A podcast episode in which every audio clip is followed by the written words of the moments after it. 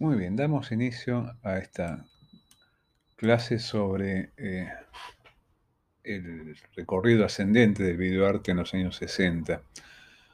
Una clase que, bueno, con esta idea de recorrido que ponemos en el título del, PowerPoint que acompaña a, este podcast, eh, tendríamos que entenderlo al menos en su primera parte como una visita guiada, una especie de visita guiada, una máquina del tiempo, hacia ese evento fundacional que fue el de la exposición en Wuppertal, que comentamos brevemente en la clase anterior. Lo que vamos a ver aquí se va a centrar, por un lado, en la figura de Nam June Paik.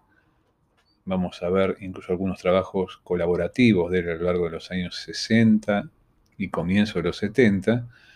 Y por otra parte, tiene que ver con una forma de entrar más detalladamente en toda esta ese entramado eh, muy enmarañado de relaciones intermediales en lo que fue reconociéndose a lo largo de esa década crecientemente como videoarte. Por lo tanto, esto es algo así como eh,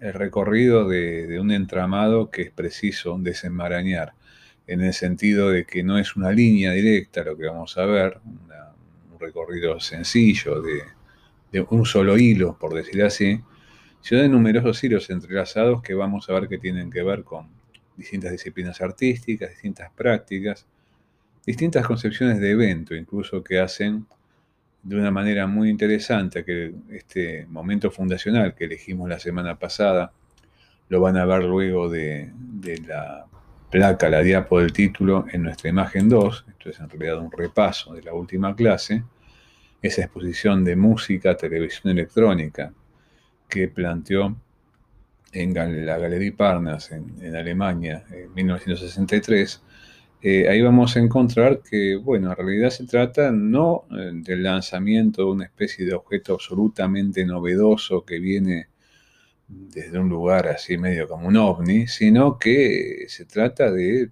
toda una zona de encuentros de múltiples experiencias.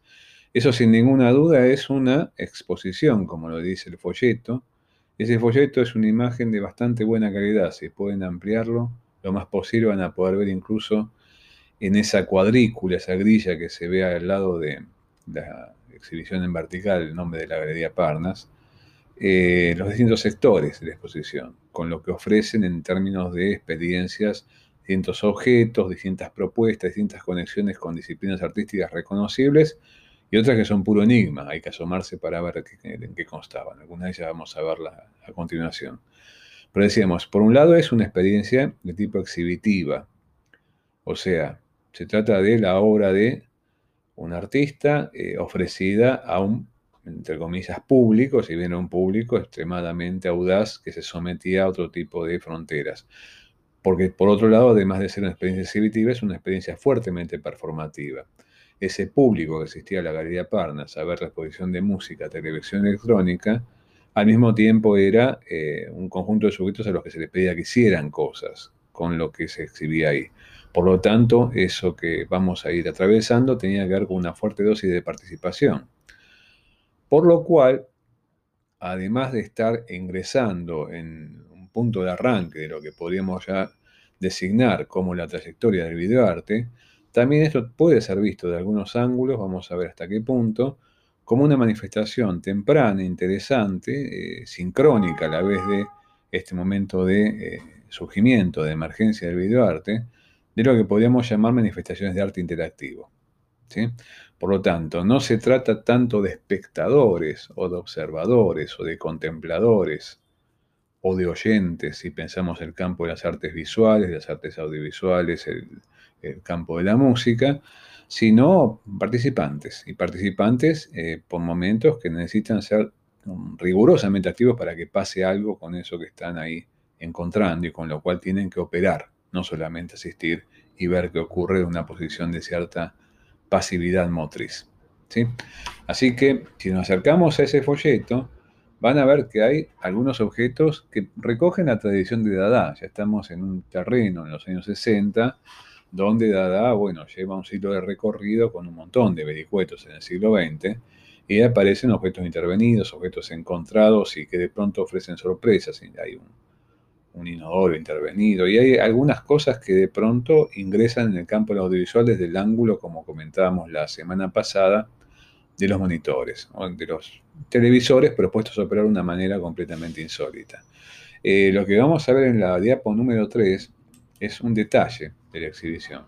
La mayor parte de las eh, fotos que vamos a ver acá provienen o de registro de la exhibición original del año 63, y en algunos casos donde vamos a presentar detalladamente algunos de los objetos y algunos de los, por decirlo así, las máquinas que presenta Pike en funcionamiento, son reconstrucciones. Muy particularmente esto está ligado a un catálogo que publicó el MUMO, el Museo de Arte Moderno y Contemporáneo de Austria en Viena, de una retrospectiva Pike muy importante que hicieron hace poco más de 10 años, donde no solamente recogieron muchísima información histórica sobre la trayectoria de, este autor, sino que eh, se pusieron, como también es la práctica actualmente en numerosas exhibiciones contemporáneas, a reconstruir algunos elementos que fueron perdidos y los que quedaban documentación parcial. Bueno, entonces vamos a ver acá algunas reconstrucciones de algunas de estas extrañas experiencias propuestas en Wuppertal. Entonces, lo que estamos viendo acá en la diapo 3 es ni más ni menos que un fragmento de un rincón, por decir así, de la exhibición, donde vemos a Pike, operando con sus eh, artefactos. Protagonistas fundamentales de esta exhibición en el campo de lo que ahí se designa en el folleto como televisión electrónica son los monitores. Recordemos, como planteamos en la clase anterior, que no tenemos todavía videograbación al alcance de Pike, si bien existía la videograbación, en ese momento está desarrollándose en un universo básicamente corporativo y empresarial, o sea, está en el dominio de las grandes, eh, los canales de televisión, las grandes productoras de televisión, como una alternativa a la, filmación en, en, material en acetato, ¿no? en material fílmico, pero eh, no aparece todavía la condición de portátil, que es lo que va a permitir que un par de años más tarde Nueva York, Pike y otros se asomen a esto de una especie de emancipación, de independización de la tecnología video, ya por un artista que se considera más autónomo. El único cable ahí está ligando a la cámara con la mochila de, del equipo de grabación, pero evidentemente después tendrá que cablearse con el televisor, pero no depende de un laboratorio, no depende de una productora, no, no depende de un estudio. Así que bueno, pero originalmente en el año 63 el campo de batalla, por decirlo así, son los monitores de televisión, pero intervenidos, modificados, de dos maneras. Por un lado, en su aspecto material, que no empieza a considerar Pike como algo relativo a una especie como de manipulación escultórica de los monitores, agregándole cosas al mueble, cambiándole, montándolos en distintos tipos de soportes o de contextos, vamos a ver más adelante esto cómo va derivando, y por otra parte manipulando lo que los televisores emiten, en algunos casos, manipulando algo que tiene que ver con señal televisiva, en otros casos con la simple posibilidad de que los televisores emitan luz y emitan algo que se diferencie de lo que podemos llamar lo esperable en ellos, que es imagen televisiva, ¿no? Hacer televisores se supone que tienen que ver con la televisión como concepto medial. Bueno, Pei lo despega del mundo de la televisión y eh, hace ver al televisor. Y hace ver al televisor operando de una manera disfuncional y alterando la percepción del espectador, consigue otro tipo de mirada sobre el televisor y sobre lo que pasa en la pantalla del televisor. Ahora, en la exposición de música, televisión electrónica, no eran exactamente estos monitores de televisión las estrellas del momento. Eh, la máquina estrella, por llamarlo de alguna manera, y esto vamos a ver en el capítulo siguiente, es lo que aparece ahí en color y bastante esplendoroso, representado en la diapo 3, llamado el piano integral.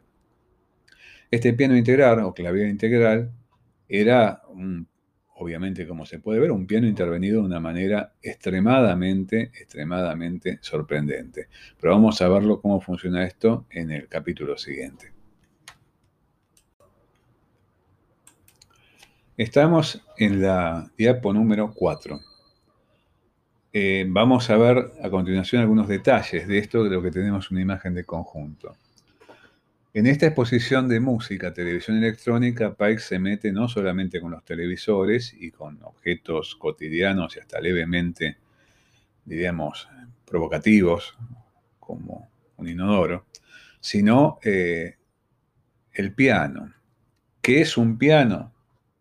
En la tradición del siglo XIX, donde se convierte para lo que llaman algunos melómanos en el rey de los instrumentos musicales, es no solamente un instrumento musical muy completo, muy imponente, eh, sino un símbolo también de cierta conexión entre la música y la burguesía.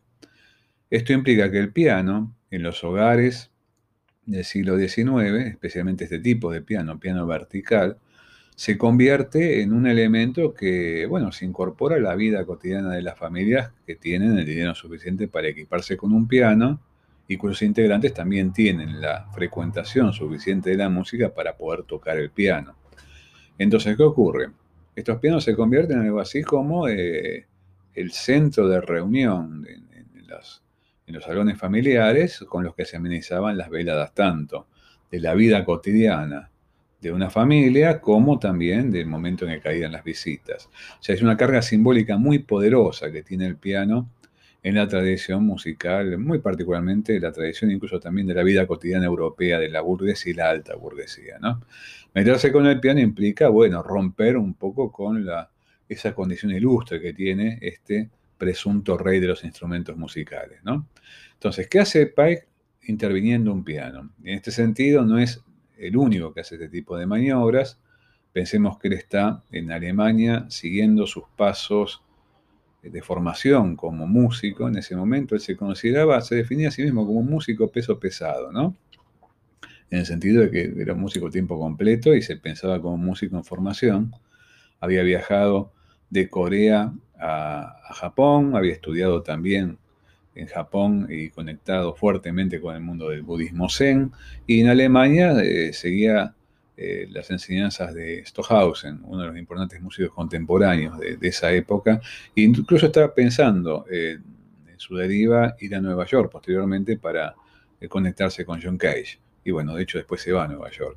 Se sigue pensando en ese momento todavía como músico, y vamos a ver que la mitad de las cosas que vamos a encontrar en esta exposición de música, televisión electrónica, tiene cómo exponer la música, no solamente cómo escucharla, sino cómo exponer, por ejemplo, la música lograda con la ayuda extraños instrumentos como estos, decididamente con máquinas electrónicas, como vamos a ver en un rato, y hacer como una expansión del mundo que ingresa por el oído, como implica la, disciplina eh, musical, eh, hasta eh, también su impacto con lo visual. Por lo tanto, contexto de acceso de Pike al mundo del videoarte, esto cabe destacarlo, es estrictamente audiovisual. Tiene que ver con una forma interesante de hacer confluir experiencias visuales y experiencias sonoras.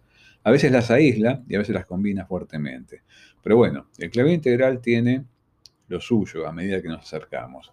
En las diapos siguientes vamos a encontrar distintos detalles de eh, este artefacto. en la diapositiva número 5 vemos un detalle de las teclas. Parecen devastadas. Las teclas, de hecho, están devastadas, están todas absolutamente, diríamos, manipuladas y hasta desgastadas con incorporación de otros elementos que las hacen funcionar de una manera distintiva, algunas trabadas. En realidad hubo dos clave integral en la exhibición esta. Uno de ellos, cuentan los testimonios, fue destruido con un hacha por Joseph Boyce, otro artista del que vamos a hablar en las clases siguientes, que estuvo fuertemente ligado a este momento inicial del videoarte y después siguió también ligado. Pero bueno, una noche entra Boyce y destroza uno de los clavier con un hacha. No quedó muy claro, como solía pasar en este tipo de eventos, que jugaban con el elemento sorpresa y esta cierta dosis, diríamos, de conmoción de los asistentes, si eso estaba programado y fue una performance o fue un gesto destructivo típico del Voice de esos años sobre una de las, de las estrellas exhibitivas de esa muestra, porque siempre estaban las polémicas si estas muestras no eran lo suficientemente revolucionarias en términos artísticos y si no cabía en algún momento dado ingresar una dinámica de destrucción en lo que se presentaban como formas nuevas de creación, ¿no? con esa especie de rollo creación-destrucción en el que se insertó la tradición del arte del siglo XX desde Dada hasta, hasta ese momento. Pero bueno, en este contexto Fluxus, también Boyce estaba conectado justamente al entorno Fluxus, aparece el clavier integral, el piano integral. Esas teclas son a veces proveedoras de experiencias táctiles, a veces proveedoras de experiencias sonoras completamente imprevisibles. Y en la página 6, en la diapo 6, perdón, vamos a encontrar más detalles, porque no solamente la superficie de las, teclas está para que se toque ese piano integral, sino que obviamente se puede tocar en toda su superficie. Incluso en algunos lugares vamos a encontrar en la parte superior eh, algunos elementos que eh, responden al, tacto. Tanto es así que en algún momento se puede prender una lamparilla, se mueve un sostén, ahí aparece una cuestión, una cuestión conectada con cierto fetiche que Pike tenía con los pechos y con los sostenes y que vamos a ver juguetonamente reaparecer a lo largo de su carrera en otras, en otras creaciones, pero aparecen elementos, bueno, incluso algunas dinámicas inquietantes, cuando en alguna zona de la, del teclado eh, hay alambre de púa.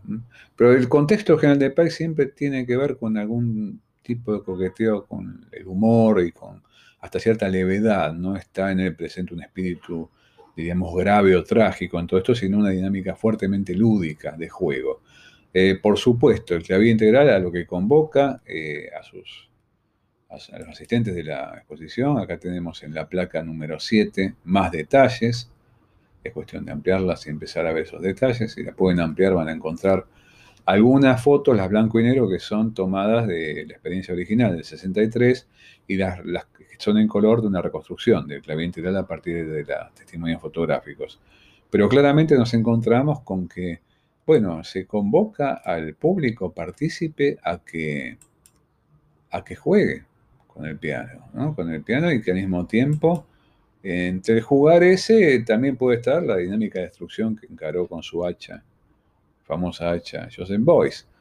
Pero bien, eh, el piano integral, decíamos, era como, eh, claro, una especie de zona enigmática en el sentido de qué demonios pasa con este artefacto, qué pasa si toco acá, qué pasa si aprieto acá, qué pasa si prendo esto, qué pasa si levanto lo otro. Bueno, un montón de posibilidades abiertas en un objeto extremadamente, extremadamente eh, problemático para la percepción inmediata y que requería que uno hiciera cosas con él, ¿no? Incluso que se viera este contacto en forma individual o tocando a cuatro manos, con bastante gente metiendo manos simultáneamente, sorpresas a cada momento, una especie de caja de sorpresas contenía. Había mucho de caja negra dentro de ese IP en el sentido de que no se sabía bien qué es lo que pasaba cuando uno le metía un estímulo y saltaba algo imprevisto. Pero bueno, derivando en esta galería Parnas, que para que se den una idea, especie como de petit hotel, ¿no? caserón con muchas habitaciones y un jardín, había eh, otras salas donde pasaban cosas con televisores. En la diapo 8 tenemos la sala llamada eh, la sala de jardín de televisores, ¿no? Y ahí tenemos fotografías siendo blanco y negro, vemos también el aspecto de la gente de la época, estamos en la primera etapa de los años 60 en Alemania, es curioso, ¿no? Son propuestas muy de avanzada, pero uno ve un look eh, llamativamente a veces conservador, gente con corbata, con traje, que va ahí derivando entre una habitación y la otra y viendo entre el asombro, eh, la apreciación y cierta dosis también de eh, dificultad de comprensión, lo que nos propone ahí el artista, pensemos que es un músico coreano viviendo en Alemania, Namjoon Paik. Y en, el jardín de los televisores nos encontramos con que los televisores ofrecen cosas realmente extrañas. Si bien no llegan al grado de espectacularidad del clavín integral, incluso con toda esa subversión de, la carga simbólica que implica tomar el instrumento eh, por excelencia musical de la tradición de la música clásica eh, la música, entre comillas, culta, cultivada del siglo XIX y del siglo XX, y hacer con él una especie de caja de sorpresas eh, juguetona. Con los televisores, de una manera un tanto más modesta, también Pike se anima a meterse con el electrodoméstico en ascenso, que está, está poblando las casas de la clase media alemana. Entonces, si nosotros nos ponemos a pensar a comienzos de los años 60, en medio del famoso milagro alemán, una Alemania ya repuesta del trauma de la Segunda Guerra Mundial, de la miseria subsiguiente, con una potencia económica en ascenso, eso no va a parar hasta el día de hoy. Y bueno, la tele alemana ya tiene un lugar de avanzada no solamente en términos de lo que implica la televisión como institución, sino también la microelectrónica alemana, lo que implican las grandes marcas de televisores, que en aquel momento pensar en Alemania era pensar algo así como lo máximo, lo máximo de excelencia tecnológica, así como en la fotografía, por ejemplo, por un lado, en la televisión, por otro lado, y los aparatos de audio, ¿no? también el diseño industrial. Pero bueno, eh, en ese sentido, los televisores son tomados, como decíamos, en dos rangos de acción distintas, como objetos, incluso en su valor escultórico, para ser observados de otra manera y operados de otra manera, porque son esculturas que invitan también a que uno haga cosas con ellas, o sea, no solamente, acá la propuesta es tocar, no, no tocar, ¿no? Como uno espera a veces una estatua en un museo, no tocar la estatua. Bueno, acá la idea es tocarlo porque pasan cosas cuando se tocan estos aparatos y se manipulan las cosas que Pike ha hecho con ellos. Son aparatos también intervenidos. Y por otro lado, manipular fuertemente lo que pasa en la pantalla. Entonces, lo que nos encontramos aquí es todo un territorio de innovación, si bien en un terreno más, decíamos, modesto, menos espectacular, por decirlo de alguna manera, que en el piano integral, eh, que tiene que ver con otras cosas para las cuales van a ser útiles esos televisores. Esto vamos a verlo en el capítulo que sigue.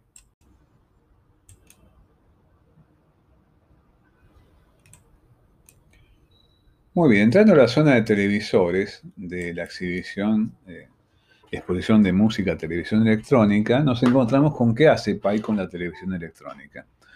Entre las cosas que yo les comentaba de lo que era la trayectoria formativa de Pike, nos encontramos con esa estancia en Japón de la que evidentemente, bueno, eh, sí supo hacer uso en, su carrera posterior en términos de formación intelectual, porque y también podía pensar en términos de formación este, en un sentido muy amplio, más que solamente intelectual, que fue su contacto con el Zen. Esto implica que jugar con el budismo y especialmente con esta corriente de budismo desarrollada en Japón, que es el Zen, le permitió pensar algunas cuestiones ligadas a qué hacer con el televisor rápidamente. En la diapo número 9 tenemos su propuesta de hacer un Zen para televisión, un Zen televisivo, Zen for TV. Este Zen televisivo implica contactarse con la pantalla y la noción de vacío a partir de ese, ese rayo que atraviesa la pantalla de punta a punta, eh, a partir de una muy elemental transformación, eso no es ni más ni menos, se puede obtener en un televisor de esa época manipulando los controles de eh, vertical. En lugar de convertir a la pantalla en un lugar donde uno ve ahí eh, campos que arman cuadros, frames televisivos, se puede comprimir el frame hasta que queda ligado a hacer eso, una especie de hilo en pantalla. La maniobra suplementaria, considerando el televisor como un mueble móvil, es ponerlo de costado. Entonces, de pronto, eso que es una, una manipulación de horizontal extrema, se convierte en una manipulación que da origen no a una raya horizontal, sino una raya vertical. O sea, simplemente poniendo de costado el televisor, hace dos operaciones fundamentales. Por un lado, esa imagen comprimida, aplanada al máximo, que se convierte en una raya luminosa, eh, se hace de horizontal eh, en vertical. Y por otra parte, convierte a la pantalla televisiva, siempre presentada como la pantalla de cine, lo que llamamos modo paisaje en los monitores, en la relación de aspecto típica de la época, cuatro tercios más ancha que alta, ¿no? cuatro módulos de ancho por tres módulos de alto, Acá lo convierte en una pantalla en modo retrato. Y de pronto esa pantalla es extremadamente disruptiva verla de esa manera en los años 60. Hoy no es tanto para nosotros una pantalla así, oblonga, más alta que ancha, pues está todo el tiempo en nuestras manos, en nuestros telefonitos.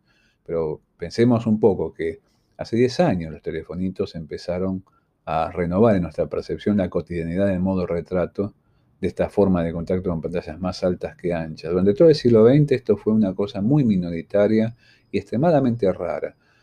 Hoy en día ya podemos decir lo contrario. Mucha gente elige el modo retrato como forma predominante, incluso cuando registra algo con su celular. O sea, la misma ergonomía, la misma condición de tener el celular en la mano implica que mucha imagen de la que abunda permanentemente en las redes la vemos en este formato retrato. Bueno, Pike en el sentido sería una especie de episodio importante en la sobrevivencia del modo retrato en la mitad del siglo XX. ¿no?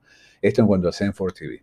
Y en cuanto a la siguiente diapo, implica Otro contacto distinto en el sentido del televisor está reposando sobre un mueble, ahí en Wuppertal, en, hasta en el epígrafe todos los datos, ¿no? Televisión distorsionada, Galería Parnas, Wuppertal, Alemania, y arriba de un mueble de estilo, uno ve un televisor que en lugar de estar emitiendo señal televisiva o estar apagado, está funcionando mal, pero nos invita a que lo observemos funcionando de forma distorsionada.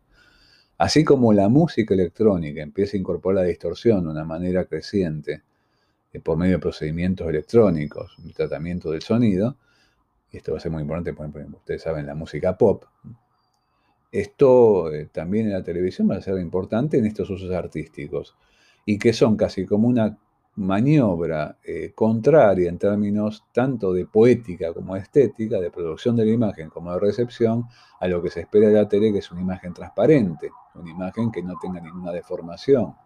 La imagen exitosa en ese sentido es la imagen que uno capta sin ningún tipo de elemento perturbador. Y esta imagen perturbada se convierte en algo para ser observado de otra manera, como una producción artística, simplemente por confrontarla en la mirada de un espectador en este televisor distorsionado que nos plantea Pike. Entonces, acá se abre otra aventura, que es algo que contacta, por otro lado, a la tradición mm, del videoarte desde su propio arranque con el mundo de la desfiguración e incluso de la abstracción, que es la abstracción, las grandes aventuras de la plástica del siglo XX. Esto sería un encuentro con una imagen que pierde su capacidad figurativa y que hasta pierde su condición de imagen para hacer un desfile de cierto tipo de formas en evolución, de masas lumínicas sobre un fondo, etcétera, etcétera, en el momento de arranque del videoarte, manipulando, insisto, solamente el televisor, sin estar captando una señal que tenga que ver con la creación de un artista. La señal de la que se trata es simplemente una señal televisiva captada por antena por ese televisor. ¿No está el juego? Obviamente captado de otra manera. Y en la diapo 11 nos encontramos con algo que ingresa en ese campo de interactividad, en este encuentro entre tecnología del registro y amplificación sonora y tecnología video en esto que Spike llamó televisión con micrófono. Esta televisión, todos sabemos que la televisión como medio es audiovisual desde el arranque, o sea, vos ves y oís, Incluso está muy fuertemente montada la institución televisiva sobre la industria de la radio en sus comienzos. Muchas radios se convirtieron en radiotelevisoras a lo largo de estas décadas que tienen que ver con la caída del imperio de la radio y el ascenso de la televisión. Pero en este caso lo que le mete PAC es un micrófono a ese televisor. Y ese micrófono permite, por medio de un circuito bastante sencillo pero efectivo, que lo que se dice al televisor, eh, se convierta en una imagen visible en el tubo televisivo, en el monitor. Por lo tanto, podés ver, entre comillas, el efecto visual de tus palabras sobre esa figura en evolución. Y ahí tenemos un ejemplo de arte interactivo, sentido que lo que se pide a quien está en contacto con este, este set de televisor con micrófono es ni más ni menos que hable, que diga algo para ver cómo lo dicho impacta y modifica lo visto. De lo dicho, lo visto, hay interactividad, hay interrelación entre esa señorita que vemos ahí y la máquina, y al mismo tiempo está ese pasaje, como comentábamos antes, de lo que sería un telespectador a un interactor entre, entre, entre eh, eh, aparato y máquina, ¿no? frente al televisor. O sea, sería alguien que eh, en ese sentido es como el primer escalón en toda esta eh, movida contemporánea de, la televisión inteligente, de que uno puede dar instrucciones al televisor. Las instrucciones son muy elementales, se trata de decir algo y que la figura se mueva, pero sin ninguna duda, es lo que vos decís lo que hace mover a la imagen. Y esto es interesante porque aparece ahí un juego extremadamente novedoso algo que en principio podría ser no demasiado espectacular, ¿no es cierto?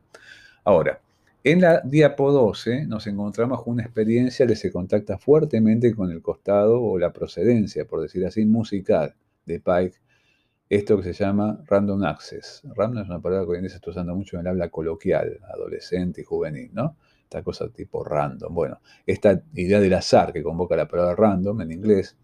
Hay mucho que está en inglés acá, a pesar de ser una exposición en Alemania, porque ya Pike está pensando en esos términos medio globales que viene de Corea, pasa por Japón, va a Alemania, después Estados Unidos, su idioma siempre tuvo que ver con cierto tipo de interculturalidad y bueno, el inglés se convirtió en una especie de lengua de referencia, incluso en ese momento fundacional eh, que vemos de la trayectoria del videoarte. El Random Access es ni más ni menos que el resultado de un descuartizamiento de un equipo de grabación de sonido. En aquel momento los equipos grabadores de sonido tenían eh, un funcionamiento de carrete abierto. No se había inventado todavía, faltaban un par de años, los, los cassettes de audio. El cassette de audio lo inventa, bueno, inventan varios en ese momento, pero el que gana la competencia porque consiguió el sistema más efectivo y más sólido y más económico fue Philips y se inventa, si no recuerdo mal, en 1967, 66-67, entonces a partir de ese momento el cassette de audio desplaza a los grabadores de carrete abierto. Pero la primera mitad de los años 60 son el imperio de la grabación de sonido, gran novedad todavía, hace una década, que empezaron a circular equipos, digamos, de pequeño formato, más o menos portátiles, por todos lados. Y la gente se acostumbró a tener grabadores, a grabarse, a escucharse su voz, a grabar música, a reproducirla en cinta magnética y no solamente en los discos que habían sido la forma predominante en toda la primera mitad del siglo XX de grabación sonora y dificultosa forma de grabación fuera del mundo de las discográficas. La grabación sonora tiene la particularidad, cuando se hace popular en cinta magnética, de que uno pasaba a ser una especie de prosumidor de la grabación sonora. Podías producir tus grabaciones, no solamente consumirlas. Por lo tanto, implicaba una nueva frontera que también tuvo que ver con bueno, nuevas luchas contra la piratería y todo lo que empieza a hacerse más intenso en la medida que asciende el cassette de audio, ¿no? que uno haga sus, sus mixtapes y empieza a hacer sus propias listas de reproducción en, en cassette, todo eso que todo el mundo conoce, fue una cultura de varias décadas en la segunda mitad del siglo XX. Pero ¿qué es Random Access? Es una grabadora descuartizada, por decirlo así, en términos un tanto gráficos, cuya cinta magnética de rete abierto está pegada en una pared. Y está pegada a una pared de una forma así como un entramado. Se puede ver ahí este, este joven que está operando eh, con fragmentos de cinta en la pared, está como trazando una especie de, sí, de enjambre de distintas pistas. Esto está hecho para que uno eh, portando en la mano, como está haciendo ese asistente, pueda recorrer con una cabeza de reproducción magnética eh, lo que está, eh, la trayectoria de algunas de esas cintas, donde está registrado sonido.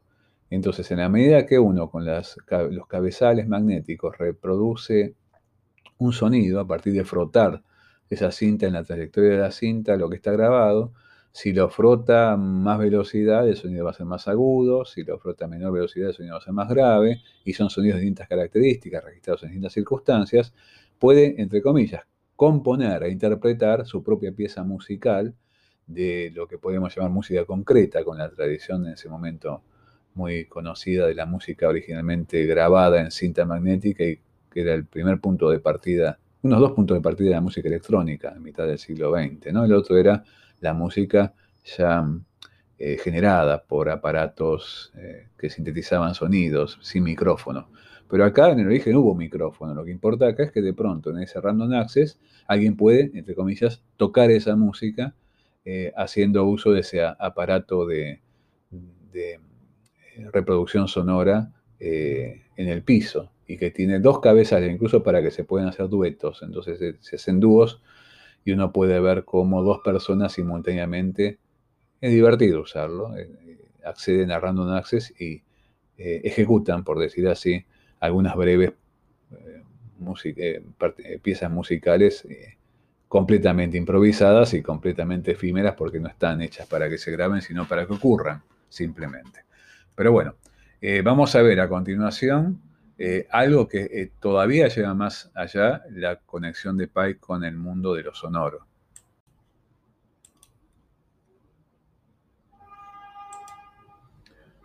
En la página, perdón, en la diapositiva 13 tenemos eh, justo la tapa del catálogo de esa muestra de, de Pike, sobre Pike que organizó el MUMOC de Viena y que recompone las experiencias de la exposición de música, televisión electrónica, por eso vemos ahí abajo esa especie de epígrafe que es el título del libro.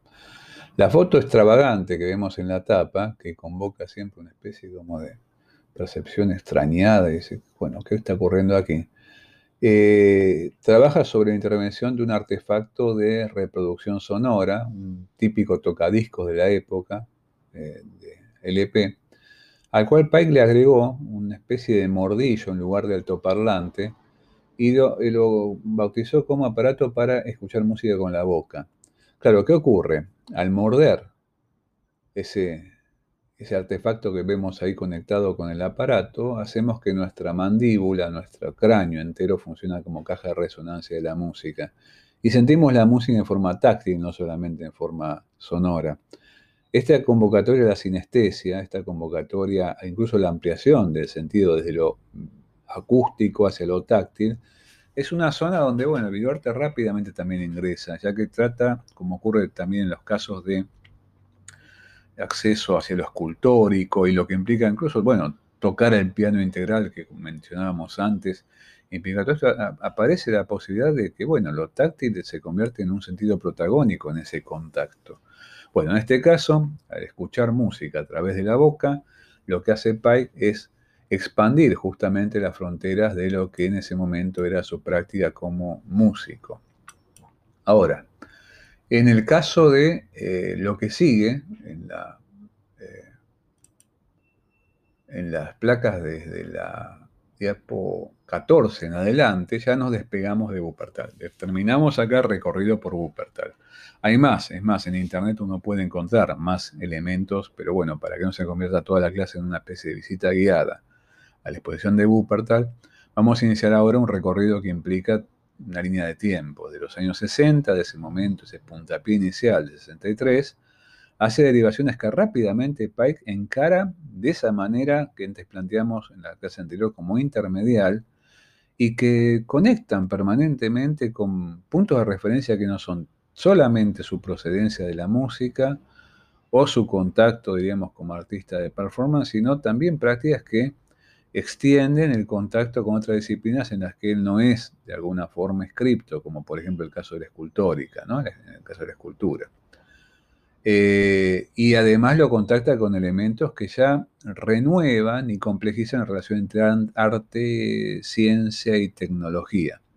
Por ejemplo, esto lo vemos en la, en la diapo 14, ¿eh? cuando vemos ahí un robot fabricado en 1964, bautizado incluso con un nombre especialmente robótico, K456, por Pike y Yuya Abe. Yuya Abe, japonés, es ingeniero y desde ese momento trabaja fuertemente conectado con Pike en varios proyectos.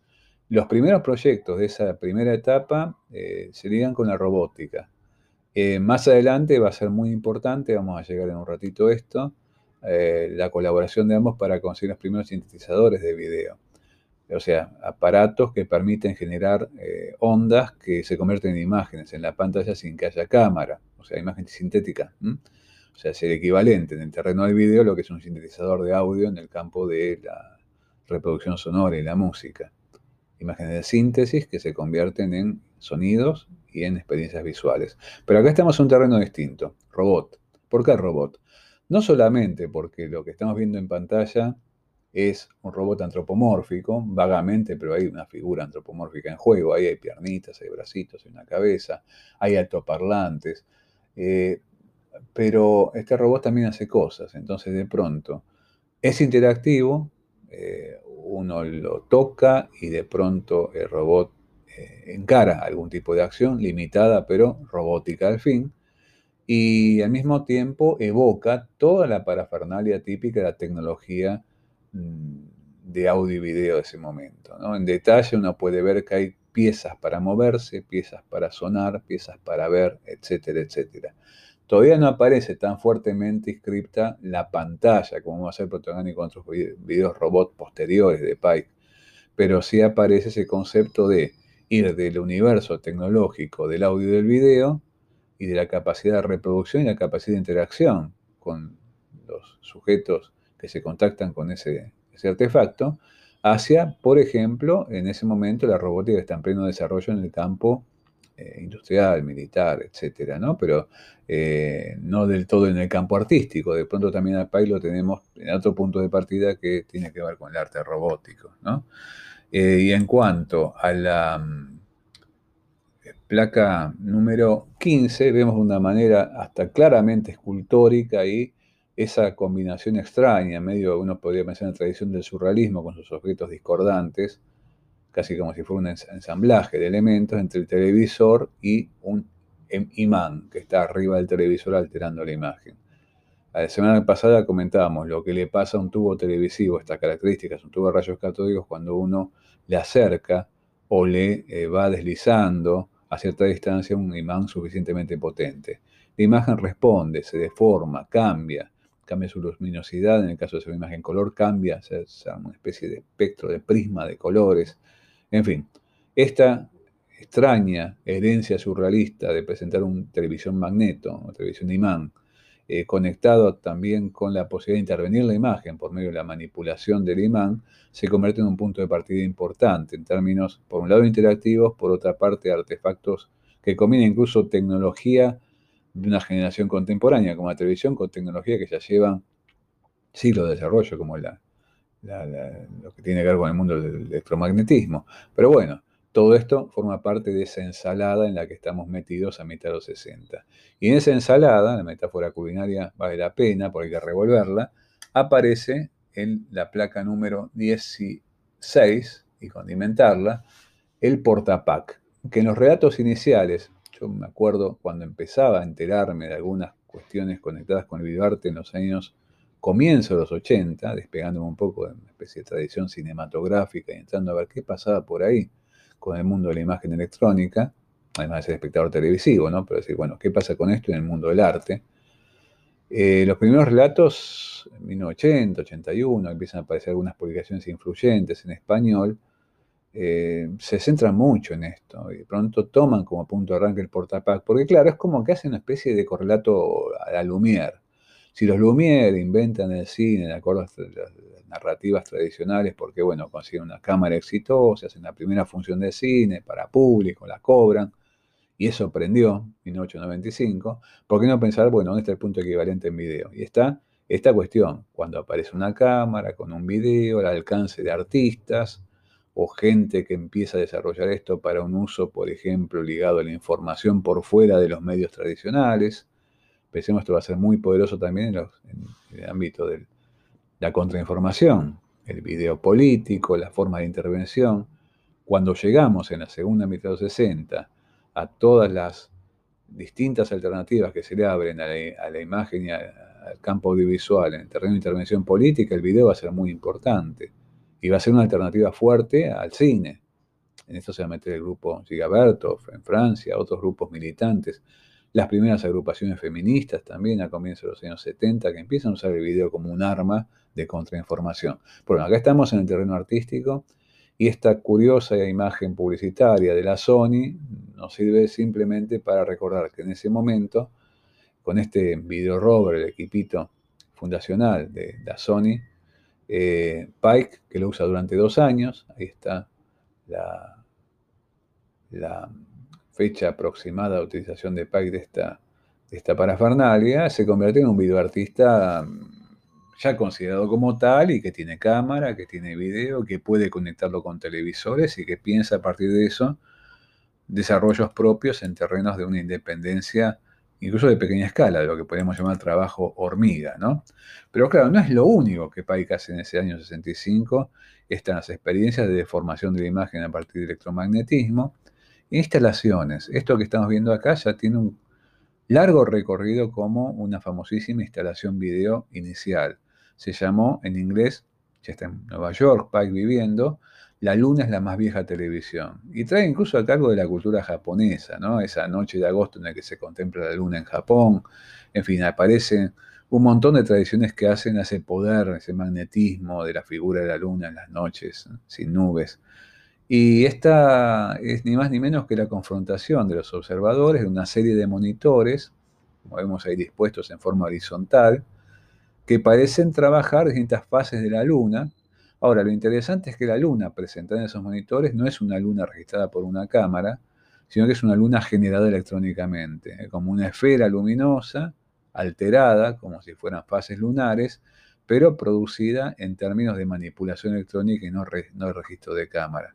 Por lo tanto, tenemos una luna simulada electrónicamente, representada en tubos de rayos catódicos y en la noche de una sala oscura de un espacio exhibitivo de un museo, por ejemplo. Esto está haciendo recorridos importantísimos y pusimos las fechas de los recorridos permanentes que sostuvo a lo largo de décadas. Después, en una de sus versiones, la compra el Centro Pompidou en Francia y recuerdo una vez, incluso estuvo en Buenos Aires, exhibida hace 11 años en Espacio Fundación Telefónica, entre otras obras destacadas de la historia del videoarte, eh, en una de sus versiones, traída directamente en asociación con el Pompidou, el Centro Pompidou de Francia.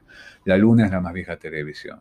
Bueno, pero esto no termina acá. Vamos a ver en el siguiente capítulo más todavía ebulliciones de esa etapa fundante a mitad de los 60.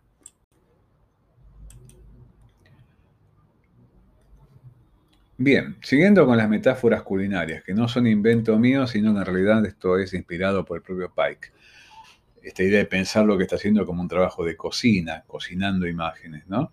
De la evocación poética de la luna es la más vieja televisión, ¿no? En el sentido de que mirar la tele en el mundo contemporáneo a ese momento eh, era como mirar la luna. Eh, en otros momentos, ¿eh? salir a mirar la luna en el cielo, ¿qué está mirando? Nada, la luna, ¿no? ¿Qué está mirando? Nada, televisión. O sea, esta idea incluso de la evocación del vacío propio de la contemplación de televisión como mirando nada, son todas resonancias que abre la, obra de Pike de, de Luna en la más vieja televisión como instrumento de contemplación, ¿no? Pero bueno, vamos a esto que es pura dinámica en la placa número 18, que es la de la televisión revuelta. En inglés lo que estamos leyendo ahí es ni más ni menos que la misma palabra que se usa cuando se habla de huevos revueltos. En vez de huevos revueltos, televisión revuelta. 1966. ¿Qué implica esto? Un televisor manipulado justamente electromagnéticamente en el tubo de rayos catódicos, revolviendo la imagen televisiva, alterando el clásico horizontal y vertical y generando una impresión arremolinada, realmente poderosa. A veces ingresando fuertemente en una dinámica de abstracción, como estamos viendo acá. Uno puede ver en internet muchos displays de cómo funcionaban los televisores de televisión revuelta, pero claramente uno puede ver experiencias que se pueden presenciar en términos de abstracción, figuras, rotación, giros, pero a veces reconocen cosas. En, la placa 19, esta televisión revuelta se aplica a la figura de un célebre intelectual, teórico, gurú de las comunicaciones en ese momento, que es el canadiense Marshall McLuhan. Y McLuhan, aparece aquí, es interesante, enjaulado. McLuhan enjaulado, McLuhan aprisionado, del año 67, juega con la misma complicidad de Marshall McLuhan, que se prestó simpáticamente a esta especie de cercanía con Pike, con la figura de Marshall McLuhan, un personaje extremadamente mediático en esos momentos, un intelectual con bajada a la televisión permanente, y muy entrevistado sobre cualquier tema en. Estamos hablando de los años de El medio masaje, ¿no? Del McLuhan más, más pop y más mediático del momento. Bueno, el McLuhan en ese entonces aparece como una presencia reconocible en el país de esos años y aparece justamente no solo hablándole al espectador y emitiendo algunos de sus aforismos, por ejemplo, sino siendo visto en términos de una incipiente relación de imagen revuelta, como vemos acá. A McLuhan sometido a esas torsiones, especie como de modulaciones a los que este tipo de tecnología eh, nos hacen asomar. O sea que la desfiguración de la imagen, la alteración de lo que sería una dinámica de me estoy viendo una ventana transparente a través de la cual me entero de cosas que pasan, incluso retomar la conciencia de que estoy viendo una imagen, una imagen intervenida, manipulada, a veces opaca, no transparente, es parte de esas experiencias que el videoarte está ofreciendo en ese momento, además obviamente lo que puede tomar con una cámara. O sea, intervenir en lo que podemos llamar un terreno de la imagen como campo de operación. Y otra experiencia que encontramos en la placa 20 es la desarrollada en conjunto. Hay un trabajo colaborativo permanente de Pai. La otra vez comentábamos lo de Shigeru Kubota, su compañera, pero a veces su condición estelar de padre del videoarte hace que uno se olvide de los coequiper con los que a veces vemos desarrollados sus trabajos, pero que no dejan de ser muy importantes. En este caso, otro videoartista en ese momento de ascenso, ya hay como una pequeña comunidad ascendente de videoartistas que se reconocen como tales, que es Julie Alcott, hacen esta experiencia que la pueden ver Creo que está todavía subida a YouTube. Si no la voltearon, me fijé en hoy, pero el año pasado estuvo disponible. Beatles electrónicos. ¿Qué es lo que hace acá Pike? Está empezando una tarea importantísima de trabajo en conjunto. Toma algunos iconos de la música pop de entonces, pensemos lo que eran los Beatles en esos años, es un momento de apogeo, incluso de mayor experimentación musical y en cuanto a tecnologías de grabación, en fin, lo que empiezan a armar en su fase, digamos, de la segunda mitad de los años 60 hasta su, separación.